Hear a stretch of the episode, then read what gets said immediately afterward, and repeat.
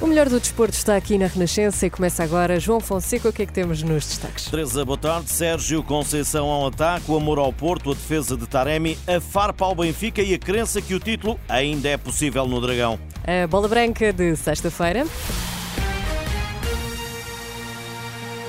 Boa tarde. Ninguém desiste no Futebol Clube do Porto. A desvantagem para os rivais da capital não esmorece os dragões, apesar de um empate e de uma derrota nos dois últimos jogos. Sérgio Conceição considera que a diferença de 7 pontos, que pode até vir a ser de 10 para os Leões, não chega para deixar de acreditar. Ninguém atira a toalha ao chão, aqui ninguém desiste. O trabalho diário, o foco, a ambição uh, é a mesma. As coisas estão mais difíceis, somos conscientes e estamos conscientes disso, mas estamos aqui para lutar e, e dar luta até ao fim e num tom mais crispado deixou mensagem subliminar ao Benfica falando de que apontam ser uma crise no Dragão. Empatar e perder para nós uh, não serve. Daí a falar ó, daquilo que eu vi escrito e daquilo que é o avolumar daquilo que são as críticas de uma crise uh, no Futebol Clube Porto, a crise é corrupção desportiva para mim, a crise é uh, ordenados em atraso, a crise é violência nos estádios, isso é que é crise. E ainda com juras de amor ao Futebol Clube do Porto, também saiu em defesa de Mehdi Taremi, o iraniano apontado ao Inter de Milão no final da temporada. O Taremi tem contrato de Futebol Porto até junho. E há que ter respeito pelo jogador, porque o jogador tem respeito pelo clube. E as pessoas parece que esquecem um bocadinho, ou convém esquecer um bocadinho daquilo que foi o percurso do Taremi. Às vezes que eles quase 100 vezes, 100 vezes gritaram pelos gols do Taremi. Não vale de tudo para se enxovalhar e... Não, não é assim, não é assim. Não há ninguém que podem sentir tanto como eu o clube. Não há ninguém que sente mais o clube do que eu. E se eu sentisse que algum jogador não está comprometido, acreditem, podia-se chamar o Maradona se ele viesse cá à terra outra vez. Não tinha hipótese nenhuma comigo. O Taremi, quando trabalhar da forma como trabalha, é a opção. Titular, no banco, e eu não emprenho pelos ouvidos. Estou aqui com minhas ideias, com minhas convicções, porque eu amo o Futebol Clube Porto.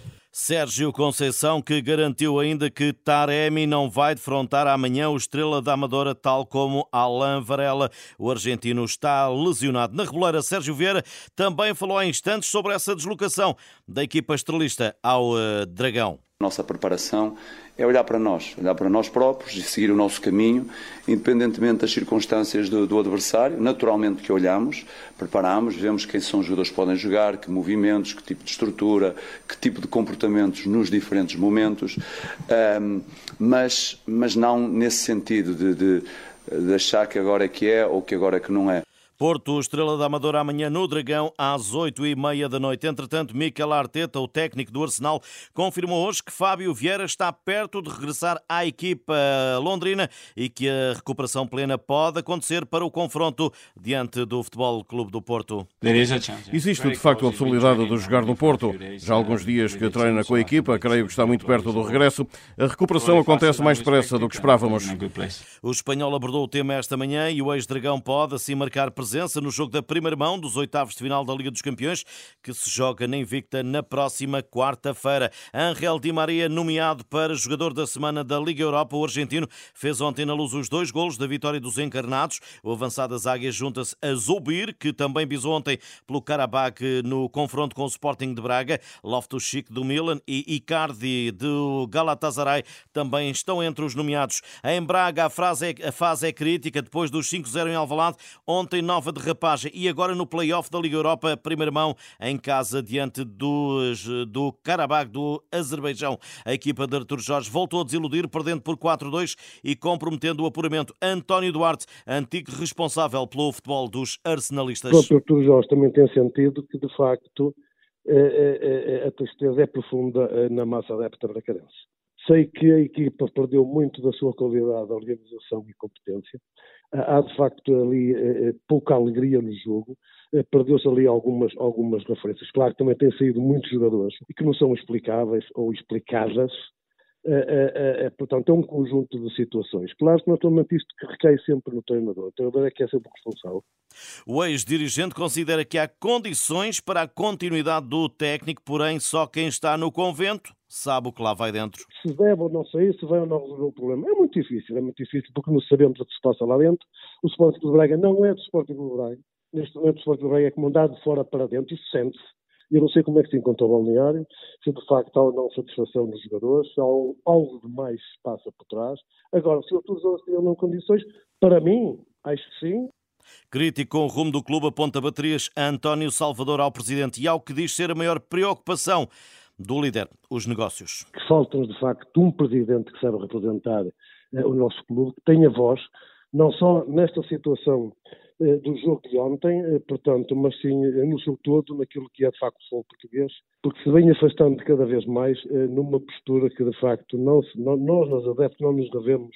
O mais importante no Clube é são os negócios. E, portanto, isto tudo tem que ser refletido. António Duarte e a fase negativa vivida pelo Sporting Braga, o vencedor da última edição da Taça da Liga. Três vezes campeão do mundo, arranca daqui a pouco no Dubai a estreia de Portugal no Mundial de Futebol de Praia. O jogo começa às 13 horas diante do México, apontada como uma das mais fortes candidatas. A seleção das esquinas estará pela frente, além dos mexicanos, o Brasil e Oman. A expectativa é sempre a maior entre velhos e novos protagonistas, como nos conta o jornalista João Felipe Cruz. Portugal parte para o 19 Mundial com os objetivos objetivos definidos e que são traçados por Madger. Nós estamos aqui no Campeonato do Mundo para lutar pelo título e tendo a noção também que isso será mais um empurrão para a modalidade a nível nacional. Tricampeão mundial, duas vezes melhor do mundo, é hoje o coordenador da Federação para a modalidade. Está no Dubai, onde se respira confiança, um sentimento partilhado também pelos que ficaram para trás. Com a nossa qualidade, com a preparação que Portugal fez, estou confiante que possamos reconquistar o título. O lesionado Rui Coimbra ficou pela mesma razão de fora do último campeonato do mundo, mas não tem dúvidas sobre o potencial da seleção. Quatro deles já foram bicampeões do mundo e depois temos a irreverência dos mais novos também e a sua qualidade que, que é inequívoca. Na fase de grupos, a segunda jornada guarda um Portugal-Brasil, mas Madger não quer os jogadores a pensarem no clássico das areias. Podemos ter uma vitória menos conseguida frente ao México, mas que os índices de moral podem cair um pouco, não é? E por isso eu acho que nós temos que entrar todos com o mesmo espírito, com a mesma atitude, e só assim é que podemos pensar no, no, no título. A seleção das esquinas procura o quarto título de campeão do mundo, que não vence desde 2019. Começa daqui a pouco, 13 horas diante do México, essa estreia de Portugal no Mundial do Futebol de Praia.